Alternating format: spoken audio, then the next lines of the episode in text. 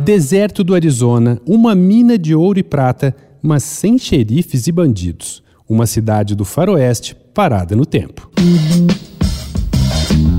Dois pontos. Uma conversa sobre quase tudo com Daniel Almeida.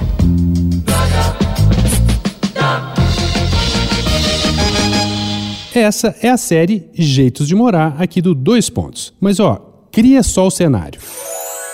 Você já se imaginou vivendo no Velho Oeste? O trabalho seria uma mina de metais preciosos. Fim da tarde dá uma passada no salão, dá um alô pros amigos, domingão missa na igreja, uma poeira lascada. Entre Tucson, no Arizona, e a fronteira com o México, fica Ruby, uma das cidades do faroeste americano mais bem preservada do país.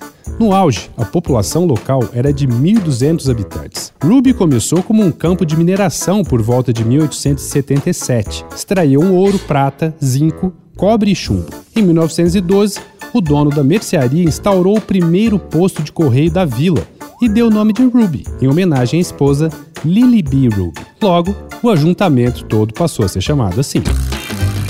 O período mais próspero de Ruby foi entre 1920 e 30, mas apenas 10 anos depois, a mina foi fechada e pouco depois todo mundo foi embora e o local virou uma cidade fantasma. Uma parte do vilarejo está sendo recuperada agora, mas dá para visitar a escola, a prisão e algumas residências exatamente como eram na época. E agora já é possível acampar lá também. Mas é preciso dizer que nem só de fantasmas vive Ruby. Há milhares de novos habitantes, na verdade. A mina abandonada agora se transformou em uma colônia de 150 mil morcegos que ficam ali entre maio e setembro para se reproduzir. A revoada dessa turma no final do dia é mais uma das atrações locais.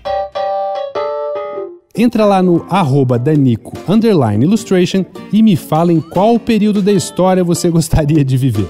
Porque nesse nosso não tá fácil, hein? Lá também você vê minhas ilustrações inspiradas na série Jeitos de Morar. Eu sou Daniel Almeida, dois pontos. Até a próxima.